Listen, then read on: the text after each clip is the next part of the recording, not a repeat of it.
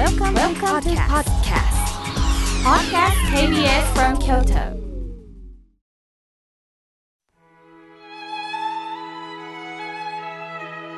改めまして僧侶の河村明慶です今日の法話のテーマは業を背負い生きるについてお話しいたします今日は OL の日だそうです1994年に働く女性の異業種間交流サークル OL ネットワークシステムというのが制定されたようです。まあ、OL というのはオフィスレディということで和製英語これは日本独特の呼び方だそうですね。さてある雑誌社さんが OL さんに今あなたは何の不満を持っていますかというアンケートを取ったそうです。まず一番多い不満が給料が低い。そして次に仕事の将来が見えない。年収が上がらない。スキルアップができない。仕事が楽しくない。仕事が忙しい。会社の人間関係が良くない。セクハラ、パワハラがある。そして特に悩んでないという方も実は2番目の不満の仕事の将来が見えないと同じぐらい特に悩んでないって方もおられたそうです。今度は健康で悩んでることはありますかのアンケートに1位は肩こり。そうですよね。デスクワークにしても、あの、立ち仕事にしても、やはり気持ちも、そしてまあどうしてもこう肉体的に動くとなったら肩こりはありますよね。あの、私も肩こりで悩んでおります。そして2番目は疲労感。お疲れが出ますよね。そして3番目は冷え性。そうですよね。あの、私の友人はね、あの、放送局に勤めてるんですが、一番大切なのは機械だそうです。ですから人間の皆さん、あの、ガウン着てください。あの、ちゃんと膝掛けをしてくださいと、部屋の中でもダウンコートを着てるというのでね、さあ大変だなと思います。そして4番目の体の悩みは頭痛。そして腰痛。花粉症。そして次に便秘。そして肥満になってしまう。そして次に不眠症。貧血。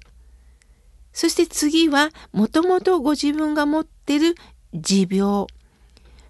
に悩んでないっていう方ほんのわずかだったそうです。ということは何らかの健康問題で悩んでるということが分かりますよね。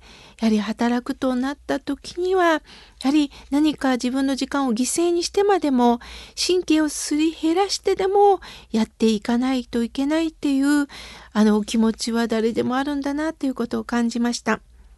今度は美容で悩んでることありますかのアンケートに一番多かったのがシミ。この夏は暑かったですからね。すると、今この寒い時期にポツポツと、まあ、シミが目立つようになってくるんですよね。私も鼻のとこにシミがあったんで、まあもちろんケアもするんですが、極力ビタミンを取るようにしてたら最近ちょっと薄くなったかなと感じております。そして2番目の悩みは毛穴の開き。そして何といっても3番目は白髪。そして4番目がシワとかたるみ。そして肌荒れ、ニキビ。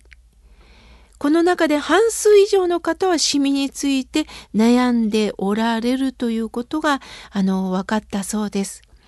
そして今度は恋愛で悩んでることありますか？1番目は圧倒的に多いのが出会いがない。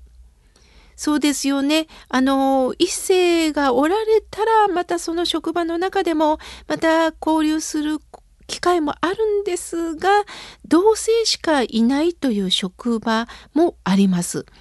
するとなかなか出会いもない、もうお金もないからすぐ帰るってなったらますます出会いもなくなりますよね。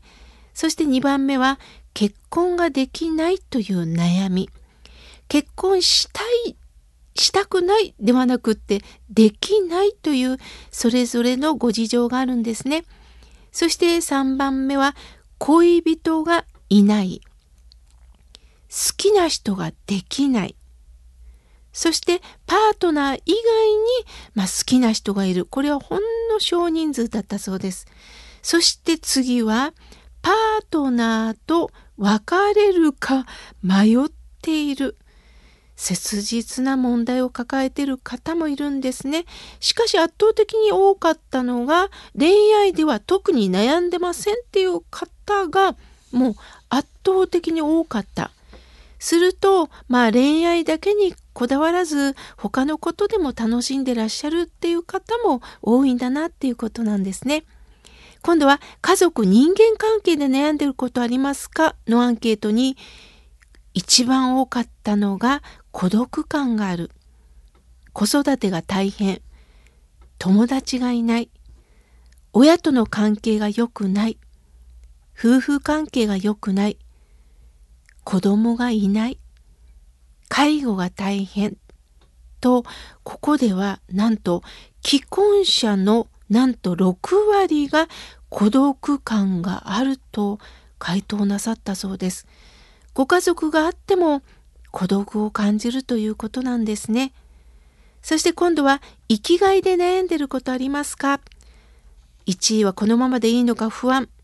人生が楽しくない。趣味がない。やりたいことがない。特に悩んでない。と、まあ、なってるんですね。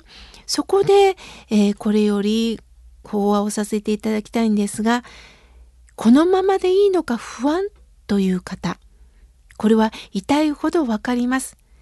先ほどのアンケートの中でもこの仕事にやりがいを感じない、スキルを得られないっていう中で仕事をしてる方もいるんだけど、一方で辞めたいけど次の仕事を見つけるのが面倒、きっと見つからないだろうという方もいるでしょう。自分の中に2つの自分があるんですね。頑張って無理してでも仕事をして将来のためにお金を貯めようという自分。もう一つの自分は何か社会のためにお役に立ちたい、皆に喜んでもらいたいという自分。一つの自分はこれからもここで仕事をこなせるのか、しかし将来が不安だから嫌な仕事も我慢してお金を貯めようと開き直る気持ちもある。しかしもっと前向きに来たいという気持ちの中で揺れ動いておられるんですよね。親鸞上人は弥陀の五行死唯の願をよくよく案ずればひとえに親鸞一人がためなりけりされば束縛の業をも持ちけるみとおっしゃいました。よくよく考えると私というのは生まれた時から無数のご縁をいただいているんですよね。すると今与えられた仕事もご縁なんです。さて話は変わりますが11月5日に観音寺さんへご法話のご縁をいただきました。この観音寺さんは門徒総大さんが3人だけです。皆さん団結してこのラジオも聞いてくださってるそうなんですね。そしていつか妙慶さんに来てもらいたいとお声かけをいただき、私も返事をさせていただき、総大さんはポスターを作っていろんな街に貼り出してくださったそうです。するとまたあるリスナーさんが見かけてくださってこの番組にメールをくださいました。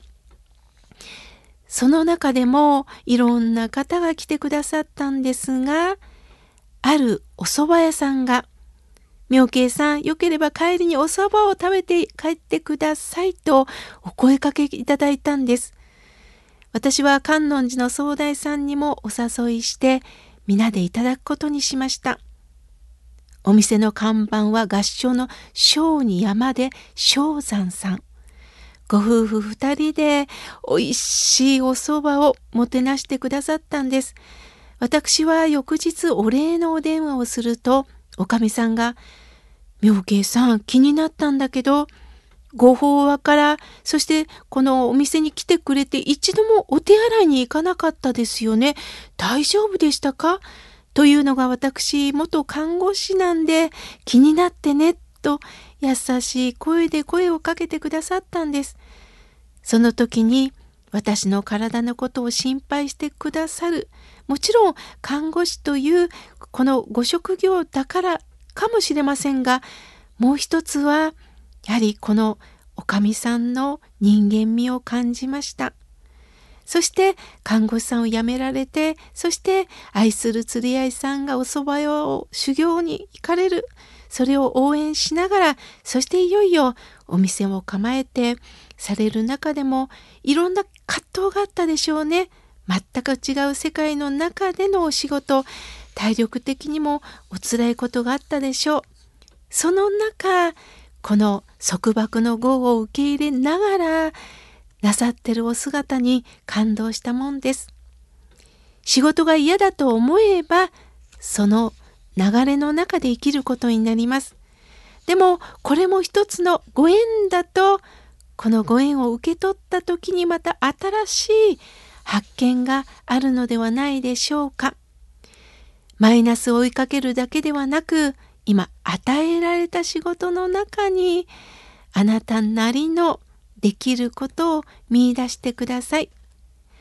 今日は一人が抱える業についてお話しいたしました。